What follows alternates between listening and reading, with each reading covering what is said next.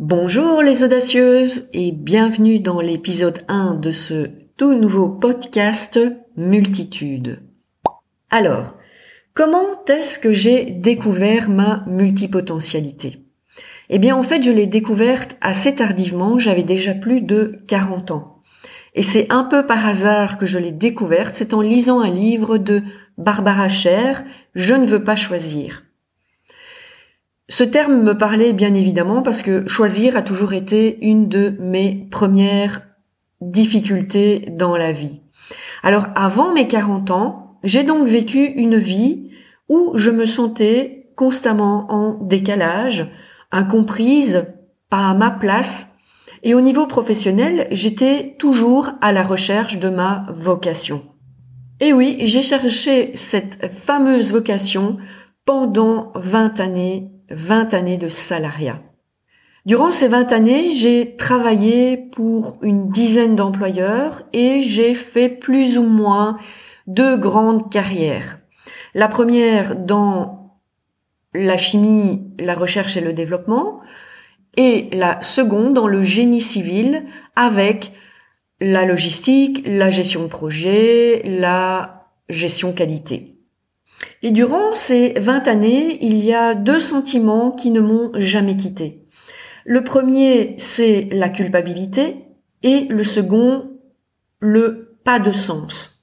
Donc je ne parle même pas de perte de sens, c'est carrément pas de sens. Donc la culpabilité, c'est un sentiment que j'ai ressenti, j'ai envie de dire, pratiquement constamment au travail. Pourquoi? Parce que au départ, j'étais toujours très motivée et puis petit à petit, la démotivation me gagnait. Donc, j'ai constamment alterné des périodes où je travaillais beaucoup et des périodes de où je ne faisais rien.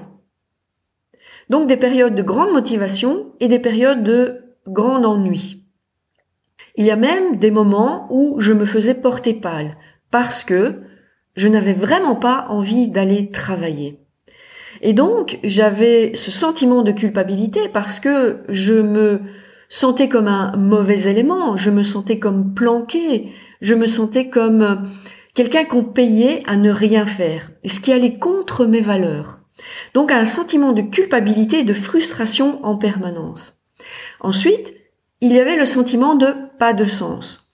Pas de sens parce que ce que je faisais allait bien souvent contre mes valeurs personnelles, mais aussi parce que ce que je faisais me semblait futile, voire inutile.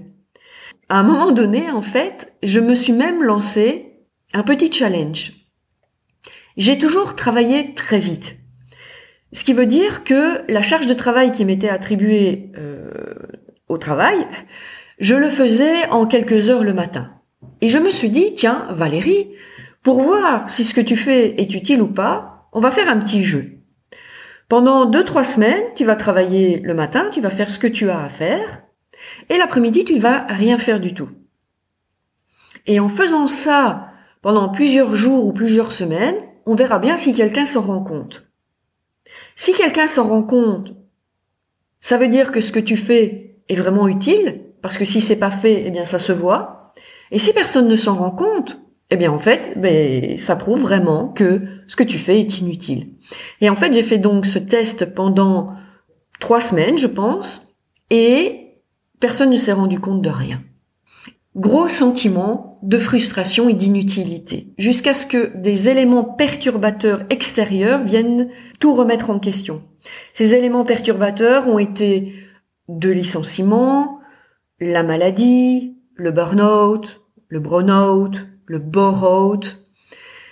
Et en fait, ce sont ces éléments perturbateurs extrêmes, parce qu'ils avaient un gros impact sur ma santé et sur mon mental, qui m'ont permis de me repositionner.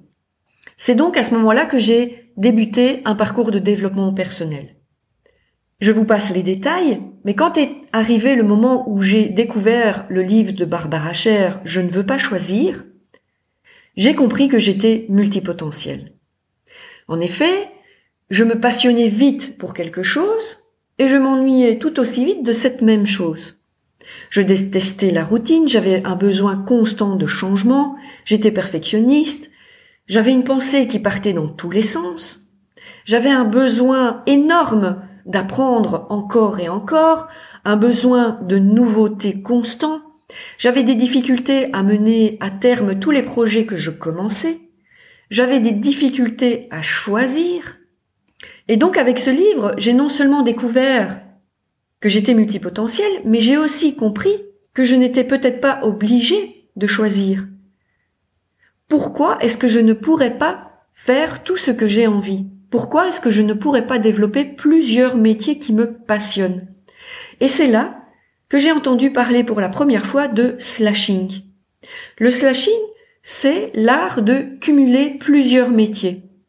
Et ces personnes qui cumulent plusieurs métiers, on les appelle des slasheurs ou des slasheuses.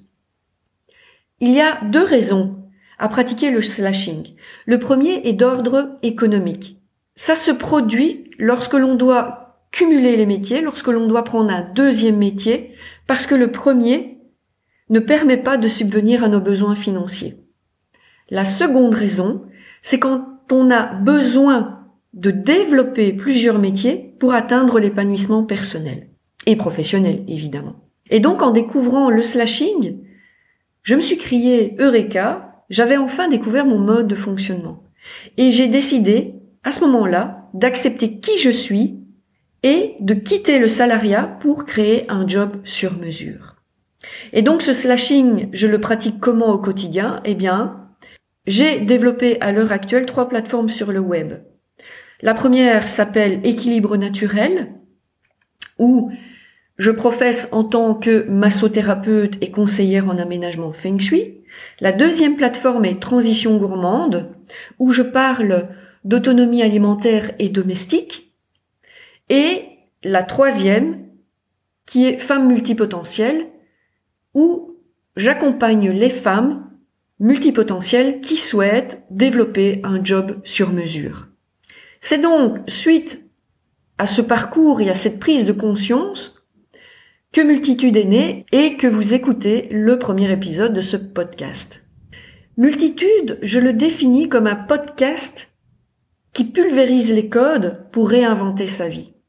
Parce que oui, les codes sont une vraie plaie. En m'y conformant, je me suis coupée de mes besoins. Enfant, j'étais naïve et disciplinée et je pensais que respecter les codes était obligatoire. C'est donc à cause de ces codes que j'ai vécu une vie qui n'était pas la mienne pendant près de 40 ans. Aussi parce que mes parents, qui n'étaient pas eux multipotentiels et n'avaient aucune idée de ce que c'était, il faut quand même se rendre compte que c'était une autre époque, m'ont donné une éducation, on va dire, conventionnelle, très codée, mais aussi très autoritaire. Il n'était pas question pour moi, à cette époque, étant enfant, de remettre en cause ces codes. Aujourd'hui, avec multitude, j'ai envie de parler de tous les tabous, de tous les codes qui empêchent les femmes de s'épanouir, qu'elles soient multipotentielles ou pas. Aujourd'hui, je sais mieux qui est qui je suis, parce que je m'écoute enfin, mais en termes professionnels, je dois bien avouer que je ne sais pas toujours ce que je ferai demain. J'ai appris à vivre avec ça parce que la multipotentielle amène à ce besoin de se réinventer en permanence, parce qu'il y a une soif de nouveauté et d'apprentissage. Et donc, parallèlement, ça amène à du changement permanent. C'est à la fois euphorisant, mais c'est aussi peu sécurisant. Mais j'ai accepté le fait que ça faisait partie de ma personnalité, que j'avais vraiment besoin de ça pour m'épanouir en tant qu'entrepreneur. Et donc voilà comment j'ai découvert que j'étais multipotentiel. C'est une succession de hasards, une succession de rencontres, de formations, de lectures. Il aura fallu plus de 40 années pour que enfin je découvre qui je suis et comment je fonctionne. Mais maintenant, voilà, je sais quel est mon fil conducteur, quel est ce qui me, quel est ce qui m'anime passionnément, profondément, intérieurement, euh, ce qui nourrit mon âme. Alors voilà, le chemin pour chacune sera différent, mais il me tenait ici à cœur de vous partager euh, mon expérience pour que vous sachiez qui vous parle derrière ce micro. On se retrouve très vite avec un deuxième épisode de Multitude. Prenez soin de vous les audacieuses.